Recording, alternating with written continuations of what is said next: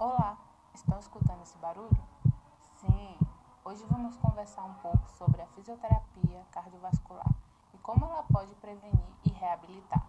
Meu nome é Bruna Kelly Costa Souza, estou cursando o curso de fisioterapia na matéria de observações de práticas clínicas na Universidade do Distrito Federal, UDF. A fisioterapia em si é muito importante para o ser humano e o profissional de fisioterapia especializado nessa área teve reconhecimento no dia 25 de abril de 2015 com a resolução de número 454. Ela está indicada para indivíduos portadores de fatores de risco e doenças coronárias, como tabagismo, hipertensão arterial, diabetes, entre outros. Baseia-se em exercícios aeróbicos e resistidos que coincidem no paciente, gerando diminuição da falta de ar e o melhor desempenho nas atividades físicas. O profissional de fisioterapia irá fazer uma avaliação e identificar se o paciente está clinicamente apto para realizar o exercício. Após o contato com o médico responsável, caso o quadro do paciente exija recursos especiais de monitoramento, será recomendado a realização em ambiente ambulatorial adequado. O paciente não deve ser visto apenas na funcionalidade, tem que haver uma interação multissintética para haver um processo global com ele. Trabalhar o lado emocional, a mudança no estilo de vida para que ele possa se adaptar. Muitos pacientes não querem se adaptar a essa realidade. Então, o fisioterapeuta também está aí, atuando nessa mudança. Bom, a fisioterapia cardiovascular ela irá melhorar a capacidade funcional, a redução de fatores de risco, a redução dos sintomas do paciente, a melhoria na qualidade de vida e dando uma independência para esse paciente. Muitos deles têm medo a dar esse espaço porque tem essa patologia. Então é necessário é, dar essa individualidade para o paciente após o tratamento para que ele possa seguir com sua vida normal. Há algumas fases dessa reabilitação. A hospitalar, que é a atenção terciária, que atua em todos os ciclos, é o pediátrico, o adulto, o adulto e também de idosos com problemas cardiovasculares. Esse ambiente hospitalar é onde vai ser vai ter a monitorização adequada desse paciente no monitor, tendo todos os sinais vitais e o nível de oxigenação, a pressão arterial, porque é necessário ter todo o controle para que possa ser feita uma avaliação adequada. É importante ter conhecimento de exames complementares, como o exame de imagem.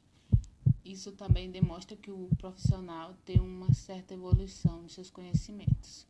Se o paciente está entubado na fase hospitalar, o fisioterapeuta atua na monitorização 24 horas e na função motora. Se houver evolução, o paciente pode sentar e fazer exercício. Alguns exercícios têm que ser feitos nos membros superiores e inferiores. Tem que ter cuidados com drenos, sondas e os processos de cada avaliação de sedestação deve ser minucioso para cada paciente.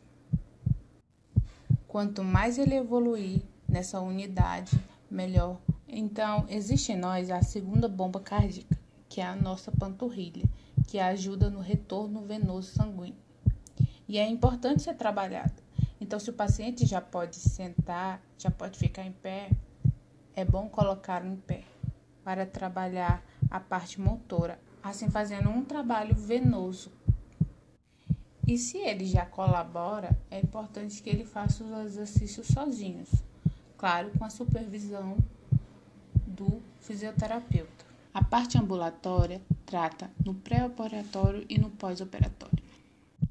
Cada um tem que ter um plano diferente, pois cada paciente tem a sua individualidade. É necessário uma avaliação diária, tanto com fisioterapeuta, tanto com os médicos, enfermeiros e nutricionistas. É necessário haver uma conexão entre esses profissionais para que para que o paciente tenha toda a atenção necessária. Bom, chegamos na terceira parte, que é a parte da manutenção. Ela pode ser supervisionada ou não. No começo, é bom que haja ajuda de um fisioterapeuta ou até mesmo um profissional de educação física. O paciente tem que saber como ele deve caminhar, se portar e até mesmo manter a sua postura para que ele tenha um bom desenvolvimento. Essa última fase é onde o paciente está apto a realizar suas atividades diárias e ainda participar fazer exercícios sozinhos ou em grupo. As pessoas que são submetidas à reabilitação cardíaca conseguem identificar as modificações positivas em relação ao seu quadro clínico, obtidas durante e pós o programa de treinamentos. Os ganhos são múltiplos e são observados tanto em relatos do próprio paciente e familiares. Os bons resultados nos exames também são exemplos disso. E as reavaliações sempre trazem boas notícias. A fisioterapia vai além de só reabilitar, ela dá esperanças, forças e novos sonhos às pessoas.